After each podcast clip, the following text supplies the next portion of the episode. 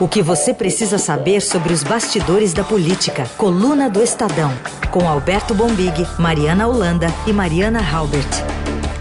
Em tempos de coronavírus, hoje nosso contato com o Bombig é via telefone. Tudo bem, Bombig? Bom dia. Tudo bem, bom dia. E a Mariana Holanda está conosco direto de Brasília. Tudo bem, Mari? Bom dia, tudo bom? Tudo certo. Bom, uma semana tensa, né? Coronavírus derrubando o Bovespa, dólar subindo passando dos cinco reais, enfim. A gente já tem um número de pelo menos 145 pessoas né, confirmadas com coronavírus, números que estão ainda sendo atualizados pelo Ministério da Saúde, mas são números que os estados eh, vão divulgando e a soma já dá pelo menos 145. Temos também um presidente da República, Jair Bolsonaro, usando máscaras numa transmissão que fez no início da noite de ontem por uma rede social. Ele estava acompanhado do ministro da Saúde, Luiz Henrique Mandetta, e de uma intérprete de Libras, ambos também de máscaras.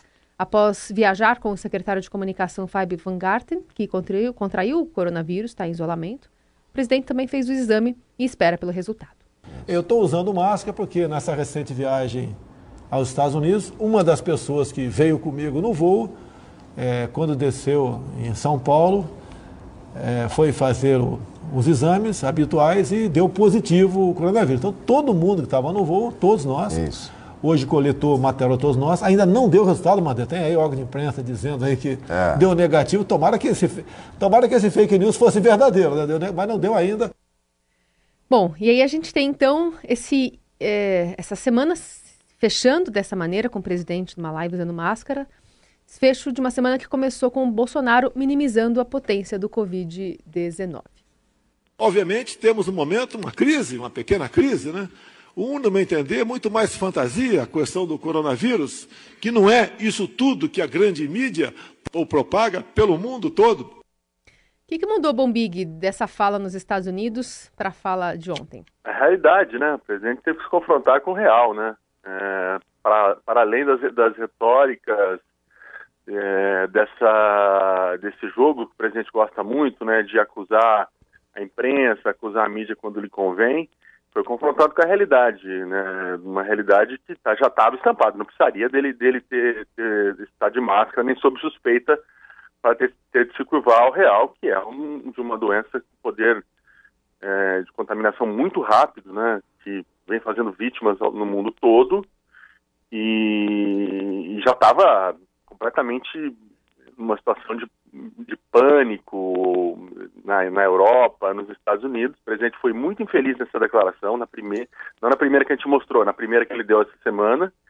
E ontem, uma cena assim muito triste da política brasileira, não apenas porque eu estimo melhoras para ele, para todo mundo que esteja doente, né, triste no sentido da, da, da doença, mas também por ele ter que voltar atrás de uma forma vexaminosa em um espaço de tempo tão curto, né? É, Bolsonaro sentiu sim, o governo Bolsonaro, o bolsonarismo, eu arrisco dizer de uma maneira geral, sentiu sim o impacto dessa crise e a ponto das manifestações que estavam programadas para domingo, né, serem, ele ontem tem que a público é, é, é, aconselhar que essas manifestações fossem adiadas. Ele não falou cancelado, mas sugeriu que elas sejam adiadas. Então, eu espero que, que agora o governo é, seja mais sério e tome as medidas que são necessárias. É todo mundo preocupado, não é uma, uma questão apenas é, econômica, né? Tem, temos, antes de tudo, a questão da saúde pública, está todo mundo muito preocupado, e que agora o governo seja muito sério. Faço uma ressalva aí que o ministro Mandetta, da Saúde, que estava ao lado do Bolsonaro de máscara, pelo menos pelos políticos, pelos pares deles, né?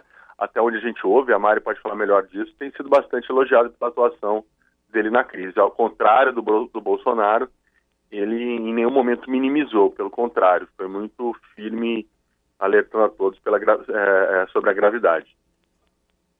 E aí a gente termina a semana também, né, Mari, com o ministro Paulo Guedes repetindo um mantra. Vamos ouvir. Temos que manter absoluta serenidade e a melhor resposta à crise é são as reformas. As reformas são a melhor reforma, a resposta à crise. Nós vamos mandar a reforma administrativa, o Pacto Federativo já está lá, nós vamos mandar a reforma tributária e vamos seguir o nosso trabalho. É, é, as reformas que não chegaram ainda no Congresso, apesar de a gente ter falado até na semana passada, Mas teve essa liberação da primeira parcela do 13º já em abril de INSS, né? Mari. É, Carol, é, essa declaração do ministro, ela está muito alinhada com o que a equipe econômica e o mercado e os investidores estrangeiros estrangeiros esperam do Brasil. Eu conversei com algumas pessoas da equipe econômica e o que eles falam bastante é que, mesmo depois de ter sido declarado pandemia, eles têm sido muito cobrados ainda por investidores para saber se o Brasil vai mudar a rota de ajuste fiscal, qual que vai ser o posicionamento da equipe econômica. Mas, quando a gente encontra o mundo econômico com o mundo político, a sensação é outra. Né? Nessa reunião que teve na quarta noite com a presença do Mandetta, o presidente da Câmara e o presidente do Senado e os parlamentares, a sensação que ficou foi de mal-estar com o ministro Paulo Guedes, porque enquanto a gente estava falando de uma crise na saúde pública, que nem o Bombig colocou aqui, é, problemas mais urgentes, que a gente sequer sabe se vai ter sessão de Congresso pelas próximas semanas, o ministro está insistindo na, no envio de reformas, que são importantes, sabemos, mas a gente tem um problema urgentíssimo agora. Né? Então, eles foram muito cobrados, ele foi muito cobrado por medidas de curto prazo, porque assim, é, Carol, foram restringidas audiências, foram restringidas a circulação de pessoas foi restringida no Congresso. Ontem é. nem tinha ninguém lá direito, né? Uhum. Bom, eu não, sei, eu, não, eu, não, sei, se essa máscara pode representar, Bombig, algum choque de realidade, mas eu, eu me lembrei lá do ex-presidente Lula falando que a crise de 2008 era uma marolinha é, pois se é. chegasse ao Brasil, né? Então, essas, essas, esses momentos, né, eles são de um... Os governantes vão pensar um pouco melhor é, antes de, de, minimizar, de fazer qualquer tipo de. Não sei se chega a ser uma piada, né? Mas essa tentativa de tranquilizar, às vezes ela não passa tranquilidade. Eu acho que na questão do Paulo Guedes tem muito isso também. O Paulo Guedes está tentando muito man se manter ele soberano, altivo, né? Não, tá tudo bem, tá tudo tranquilo, né? Lembra aquelas imagens de. É, como era tem uma, aquela piada clássica, né? O sujeito cai do prédio lá de 20 andares e quando ele está tá caindo, quando ele está no décimo, ele fala: Não, até aqui tudo bem. É, é, às vezes dá essa sensação, né? Bolsa despencando, a economia é, despencando do mundo todo, e o ministro tentando manter uma tranquilidade. Só que quando ela é muito forçada, ela eu acho que gera outro efeito, ela gera pânico. Agora, o grande componente de, dessa, desse momento, essa rota de colisão, essa crise, que aí sim é, é assustadoramente inacreditável que a gente esteja passando por isso, uhum. entre poderes, entre Congresso e Executivo. Então, quando Paulo Guedes vai nessa reunião que a Mari citou com o pessoal da, do Congresso para falar de corona, para falar de, de outras medidas e, e, e tenta é, não, tá tudo bem, não vai acontecer nada, os parlamentares ficaram completamente irritados, né? Quer dizer, como assim? Acharam insuficiente o que ele disse. É, uma crise entre poderes, que a gente tem que ressaltar, foi, não foi gerada por combustão espontânea, ela foi estimulada pelo governo. Esse timing foi muito ruim. Né? O, o timing da, da, da, do governo Bolsonaro para o corona, para o corona tem esse ingrediente, tem esse aditivo, vamos dizer assim, da crise é, de pressionar o Congresso. Né? Esse recuo de ontem à noite que foi muito importante, dele dizer que para não ter as manifestações, mas o estrago está feito. Não, não há hoje um líder é, do Congresso, muito, mesmo gente que gosta do governo, que não esteja é, de alguma forma estressada com, com o executivo e achando que, que, que as medidas ainda são insuficientes. Teve a questão ontem do INSS, já foi alguma coisa ontem à noite, já é uma luz, né? o governo se mexeu, mas precisa de mais coisa, precisa de mais coisa e precisa serenar os ânimos, né? E agora, não senti na fala do presidente ontem à noite que tem ânimo serenado, não quase dizendo, ó, infelizmente, temos que cancelar o ato para pressionar o Congresso. É, aliás, a, a fala no pronunciamento foi num tom e a live é, outro. num outro, né? A gente Exatamente. tem até um, um, trechinho da própria live que ele foi até um pouco mais enfático. Ele sugere um adiamento, até concordando com uma avaliação ali do ministro da Saúde que chegou a balbuciar que cautela e canja de galinha não faz mal a ninguém. Vamos ouvir. O que nós devemos fazer agora é evitar Cautela. que haja uma explosão é, de pessoas infectadas, porque os hospitais não dariam vazão a atender Exatamente. tanta gente. Exatamente, tá esse é o X da tá? questão. É. Então, como presidente da República, eu tenho que tomar uma posição. Se bem que o movimento não é meu, o movimento é espontâneo e popular. Mas o senhor tem. Tá. Então, o que, que a gente está. Daqui a pouco vai estar às 8h30. Tá? Uma das ideias, né? Adiar. Eu acho. É suspender, adiar. Daqui um mês, dois meses se faz. Já foi dado um tremendo recado para o parlamento Reconhecemos a legitimidade dos movimentos, o pessoal sabe disso. Mas costum... cautela e canja de galinha. É, costumo dizer que o político que tem medo do povo não tem que ser político, vai ser o político de um mandato só. E uns trechinhos aí que tá meio ruim, é porque a live realmente deu, deu umas problema. Picotadas, né? Deu uma picotada, né? Reiniciada, tudo. Mas é. É, é, isso, né? Pelo, pelo que eu entendi. Né, né, no live ela foi um pouquinho mais, um pouco mais enfática, mas não o suficiente, talvez, Pombig? É, pois é, diz que os recados foram dados. Essa história toda, a gente chama. É, é, é, surreal. Vamos rapidinho relembrar, né? Foi um furo da Vera Magalhães, nossa colega, dizendo que o Bolsonaro, no outro final de semana, lá de trás, não, terça de carnaval, lembrei bem, estava de plantão.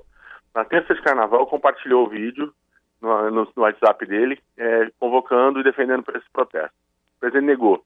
Depois o presidente assumiu e ele próprio convocou, né, é, a, endossou, e depois a SECOM, essa semana ainda, né, um, um, um Secretaria de Comunicação, órgão oficial do governo, divulgou um Twitter é, também é, falando dos protestos. Então, ela já começa errada lá de trás.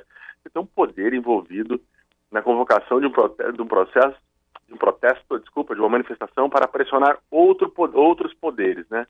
Essa coisa não termina bem. Só que é, fomos todo mundo aí é, solapados pela, pela crise do, do, coronavírus.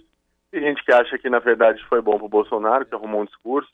Aí, bom, aí também é uma disputa de narrativa que a gente nunca vai saber, né? De um lado dizendo, ah, não ia ninguém, agora eles estão usando como, como justificativa para cancelar e tem gente dizendo não, ia lotar e, e infelizmente não vai ter uhum. e vai ter mesmo assim, enfim. De qualquer forma, foi solapado pela realidade esse protesto que, que, que, seria, aumentaria demais a tensão entre os poderes, aumentaria demais a tensão dos poderes, porque ia ter crítica a Rodrigo Maia, a Toffoli e tudo mais, foi cancelado. Num momento em que o país necessita muito da união de todo mundo para enfrentar essas duas crises, né? É, a crise da saúde e a crise econômica que o coronavírus está provocando no mundo todo e que é muito, muito, muito pesada. Agora, Bombig Mari, é, na semana em que a SECOM literalmente viralizou, né? Primeiro pedindo para o pessoal fazer os protestos e depois, né? Com o coronavírus no secretário. É isso aí. Mas eu tô vendo aqui, ó, tem a hashtag que está sendo muito compartilhada, desculpa Jair, mas eu vou. É, pois é. Tem gente que está dizendo que vai, assim mesmo. Não, pois é. Assim, ó, o, o, a Mari pode falar aí é, melhor desse clima do, do, dos líderes é, em Brasília, mas com quem eu conversei ontem, eu conversei com bastante gente ontem, ao longo dessa semana, a relação é, é, Bolsonaro com, com o Congresso, ela está completamente deteriorada. A relação do governo com o Congresso está deteriorada Acho muito difícil essa relação ser construída, essas pontes serem construídas. O Congresso vinha tentando, é, eu ouvi isso de um líder ontem, achei uma definição fantástica. Assim. O Congresso vinha tentando, há mais de um ano, aprender como lidar com o Jair. É, como lidar é diferente, né? Óbvio, não é um presidente ali como foi o que a gente conhecia na redemocratização, né? Tinha, tem as peculiaridades dele e tal, e o Congresso estava tentando entender. A sensação essa semana é que ninguém quer saber mais como lidar, porque não há como lidar. São, são água e óleo, não vão se entender. E, estranho até, né? Porque o presidente que passou tantos anos, né? De todos os nossos presidentes de pós-democratização, nenhum teve uma experiência congressual tão grande quanto o Bolsonaro, né? O Fernando Henrique foi senador, o Lula foi deputado e, enfim, hum. ninguém, né? É, e mesmo assim não se entendem. Então, acho que essas pontes estão explodidas. Para além dessa crise, que eu espero que a gente supere o mais rápido possível, muito difícil, me arrisco até dizer que não se reconstrói mais essas pontes entre Bolsonaro e o Congresso. E, e Mari, resultado deve sair a qualquer momento do, do, do teste do presidente? É, a expectativa está muito grande, tem uma botaria muito forte aqui, desde ontem, dizendo que já teria saído o resultado, mas na verdade o resultado oficial só vai sair hoje. É, o que algumas fontes de novo, algumas conversas, né? Dizem que o presidente teria voltado meio gripado da viagem. Enfim, vamos esperar aí para ver como é que ele vai proceder. Uhum. Se de fato for confirmado que ele está com o coronavírus, ele vai ficar. É, ele já está em casa, né? Uhum. Mas recebendo as pessoas, trabalhando home office. Muito chique, é um home office chique, né? Que nem Presidencial, é. Home office presidencial. Mas se for confirmado, vai ficar em quarentena 14 dias, enfim, lembrando que outras pessoas que também tiveram com ele da família, tipo Eduardo, O, a própria Michelle viajou com ele. Então, vamos ver, né? Que nem o Bompique falou aqui no começo da nossa conversa, a realidade batendo na porta. Não é fantasia, é verdade, né? É. E aí, tempo para rede social, né? Tempo livre para muitas coisas. o Rafa é. já tá pensando, segura, tire, afaste o celular desse homem, pelo amor de Deus, gente. O Brasil precisa de tranquilidade. É. Coluna do Estadão com Alberto Bombig e com a Mariana Holanda, Bombig em São Paulo, Mariana Holanda em Brasília. Bom, toda essa crise envolvendo o governo e Congresso tem a ver também, já antes do coronavírus, com a história do orçamento impositivo, que estava travando aí essa relação entre governo e o Congresso. Deve ficar para a semana que vem uma apreciação de vetos, mas aí o, o, governo já aumentou, por exemplo, já teve uma derrota que foi o aumento do BPC, o benefício de prestação continuado lá pela, pelo Congresso Nacional e está na dependência do envio de projetos ainda que fazem parte aí da destinação, essa divisão desses 30 bilhões de reais do orçamento. Mas no meio disso tudo, o curioso é que tem até gente da oposição fazendo discurso governista, como o senador Randolph Rodrigues. Pronto, falei. É urgente e imediato que o Congresso Nacional rejeite o chamado PLN 4. Abra mão desses 15 bilhões de reais que seriam distribuídos sem nenhum critério por parte dos senhores deputados, deputadas, senadores e senadoras. E destinar esses 15 bilhões de reais ao enfrentamento da crise. Inicialmente, os 5 bilhões solicitados pelo Ministério da Saúde o restante, os 10 bilhões, para constituir uma reserva de contingência para minimizar os impactos na saúde pública e na economia.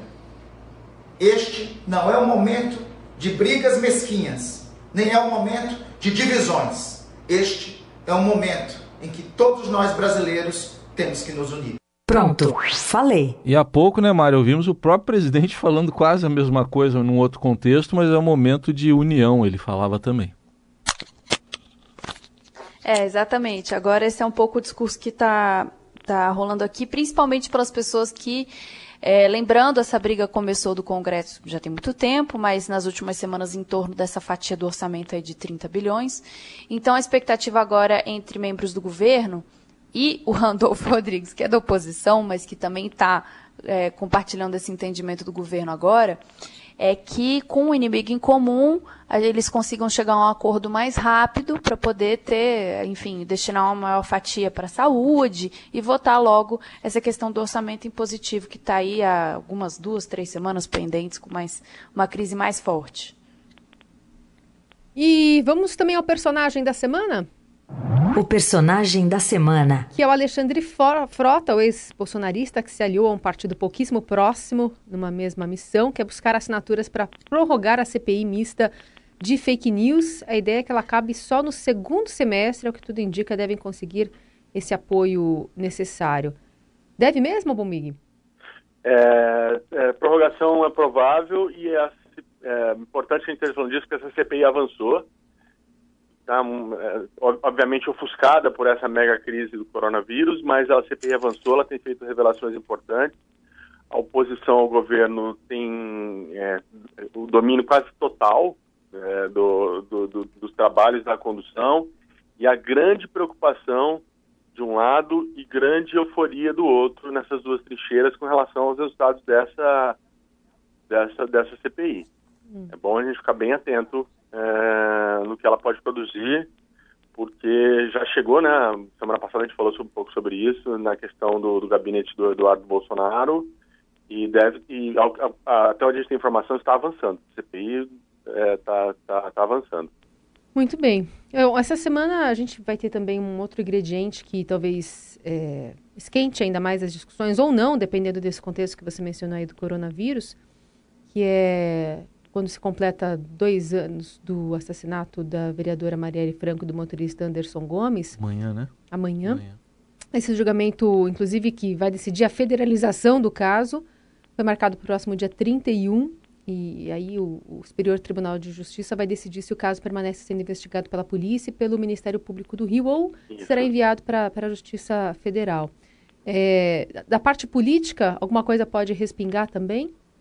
Olha, é, seria uma disputa de ruas esse final de semana, né? É, tem manifestações, É. não sei se elas estão suspensas ou, ou ainda marcadas com relação ao caso da Marielle. É, conversei com gente semana passada que muito muito importante e dizer o seguinte, olha, a gente suspeita que a manifestação dos apoiadores do Bolsonaro no dia 15 de março foi marcada justamente para se contrapor aos dois anos da morte da Marielle, então já tinha essa conversa nos bastidores, um clima aí de, de disputa entre é, ideias de Brasil ou de mundo, vamos dizer assim, nas ruas, né, que ó, provavelmente não deve ocorrer por conta do coronavírus. Então, é, só isso já evidencia que esse triste aniversário aniversário da, do assassinato da Marielle tem sim um componente político muito forte, um peso político muito forte. Essa questão da federalização, deputado federal Marcelo Freixo, de quem a Marielle era assessor, por exemplo, é completamente contra é, federalizar. Acho que não seria, eles entendem que não seria uma boa a Polícia Federal, sob o comando do Bolsonaro e do Moro, levar esse caso adiante. Então, eu acho que está no caminho certo, é isso mesmo que você disse, Carol. Ela tem ainda, ainda dois anos depois, né, fora as perguntas que todo mundo quer saber, né, quem, quem matou, quem mandou matar e tudo mais, ela ainda continua sendo uma, uma agenda política, vamos dizer assim, muito, muito forte, muito intensa e muito apaixonada. E muito, e muito grave, né. Vamos lá então agora projetar a semana que vem, que talvez seja uma continuação dessa. Já dando spoiler. da coluna. Maria aí. Bom, para a próxima semana, né, se tudo der certo, vamos ver como é que saem os testes dos, do coronavírus na cúpula do poder, né? Vamos ver quem que está infectado, como que vai ser a condução dos trabalhos. A gente espera que na próxima semana ainda tenha congresso, sim, e que haja votação do orçamento para que possa ser liberado dinheiro para saúde e tudo mais. Vamos ver como é que se desenrola. Lembrando que Supremo, CNJ, todo mundo teve restrição e editou portaria para, enfim, para deixar o andamento mais seguro, né? É muita preocupação hoje no governo com relação à velha guarda dos militares, que já são é, mais de, muitos com mais de 60, 70 anos, e no Supremo também muita preocupação deve ter uma reunião semana que vem entre o Mandetta e o Toffoli para falar sobre isso. Hum. A gente sabe que o corona tem sido é, castigado muito o, o, os mais velhos e, e, então você tem essa preocupação muito grande no governo. E aí, esse, coro esse é. corona acaba também influenciando ou não mandar de novo, man aliás, mandar a, a, a, proposta de reforma administrativa que estava na, na ponta da agulha, por exemplo? É, a Mário pode falar melhor disso, né? É, o ministro Paulo Guedes está insistindo que vai mandar as reformas é. e tudo mais. Eu, pessoalmente, uma análise minha, vai atrasar tudo, para ser muito sincera. Até por essa questão do andamento do Congresso, que a gente não sabe como é que vai ficar. É. Agora, um parênteses no que o Bombig falou da questão da idade. O Heleno, que é o general Heleno, que também é um idoso, que está ali perto do presidente sempre, que estava na comitiva aos Estados Unidos, e o Fernando Azevedo, que é o ministro da Defesa também, que também é idoso, os dois também fizeram o um exame, então, assim, de fato é a cúpula do poder, é a cúpula do executivo que pode estar tá com esse coronavírus. Vamos torcer para que ninguém tenha sido contaminado. Exatamente, torcer para que todo mundo esteja bem de saúde. E agora, essa, essa crise, se ela tiver algum aspecto bom, né, difícil de encontrar, muito difícil mesmo, estou fazendo um mega exercício de otimismo aqui, talvez seja hum. de baixar um pouco o ânimo dessa, é, o Congresso parar, que é ruim para o país, que vão parar as reformas e tudo mais, mas pode esfriar os ânimos nessa relação Congresso, Congresso Executivo, que está tá, tá a mil, está muito tenso. Não sei se teria clima, para falar bem a verdade, mesmo em condições normais de temperatura e pressão, teria clima para se receber com carinho qualquer reforma enviada do Executivo neste momento. E, e, Congresso, aliás, e Executivo e Judiciário também, já que o presidente já chegou a dizer há alguns dias que houve fraude na eleição, enfim, até a ministra Nem falamos sobre Weber. isso, hein? Nem falamos sobre não, isso. Não, a semana foi intensa, intensa. Mas não sei, essas provas não devem chegar também essa semana. Não estamos esperando duas meio... provas, a do coronavírus e a da fraude, na verdade. é. Uma vai sair, posso te garantir. Uma vai, a do coronavírus vai sair. Uma é ciência. Sim ou não, né? Mas... É, é. E aproveitando, então, a gente vai trazer aqui para encerrar uma música de um ouvinte nosso que sugeriu, o Ivan Gomes, nesse contexto aí de as coisas parando. Toca Raul, né? Essa noite eu tive um sonho de sonhador, maluco que sou, eu sonhei. Com dia que a terra parou, um dia a terra parou. Foi assim, num dia em que todas as pessoas do planeta inteiro resolveram que ninguém ia sair de casa, como que se fosse combinado em todo o planeta. Naquele dia ninguém saiu de casa. Ninguém. O empregado não saiu pro seu trabalho, sabia que o patrão também não tava lá. Dona de casa. Não, não existia home office nesse tempo ainda dessa música. Exato, tá chegando esse dia, já chegou, eu, eu, eu vi imagens da Europa, já estamos quase nisso, né? A Itália é, já, já viveu a profecia de Raul Seixas. É. Chegou primeiro na Itália. É isso aí. Bom, então com o Raul, um Raul premonitório, né? À- Toca frente Raul que eu falei tempo. foi no sentido de tocar música, não de tocar. As pessoas não devem se tocar. É. Ou devem se tocar, né? Pra não falar certas coisas. No sentido figurado, é. É, é o famoso Simancol. Bom, Big, obrigada. Até semana que vem. Boa, bom final de semana a todo mundo. Muita, muito foco, força e fé. Os três Fs aí, porque nós vamos precisar nos próximos dias nesse país. Um beijo, Mari. Até. Foco, força, fé e álcool em gel. Isso, álcool em gel. Lembrando que essa coluna fica disponível também para você ouvir no formato podcast. Só procurar por coluna do Estadão em qualquer agregador de áudio para ter acesso a essa análise fechando a semana, né? Política e econômica. também não tava lá. E o professor não saiu pra lecionar, pois sabia que não tinha mais nada pra ensinar. Um dia que a terra